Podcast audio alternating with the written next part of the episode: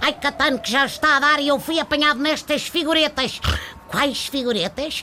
Então estava aqui a dançar com a cabeça cheia de penas, Catano.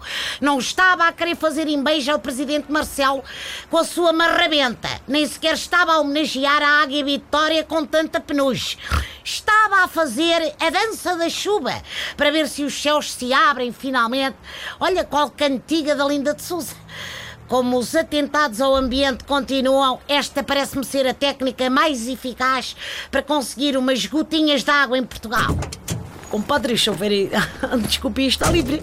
É, precisava que me levasse ali além, mas muito devagarinho, porque não posso entornar este copinho de água. Oh menina, eu sei que isto não é um Uber, mas se está com sede é só pedir que eu arranjo qualquer coisita para beber. Está maluco da cabeça? Desde quando é que a água é para beber?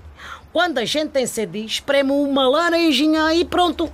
A água não é para desperdiçar dentro dos nossos estômagos. Quer dizer, se for uma água ardente, já não tem mal, desde que não se vá conduzir a seguir, naturalmente. Com esta seca, de facto, não se pode desperdiçar água. A gente no Alentejo já nem fazemos a sorte das chomigas e muito secas. E nada de banhos, nem barrelas, até porque a água que sobra já só dá para lavar uma orelha. Não chega para lavar a cara toda. Lá nisso, sempre contribuí para a poupança de água, sobretudo ao nível da lavagem capilar, o que faz de mim também um grande amigo, sabe, da produção de azeite. A água é um bem muito raro e precioso, tanto que é vim a Lisboa para deixar este copo num lugar seguro.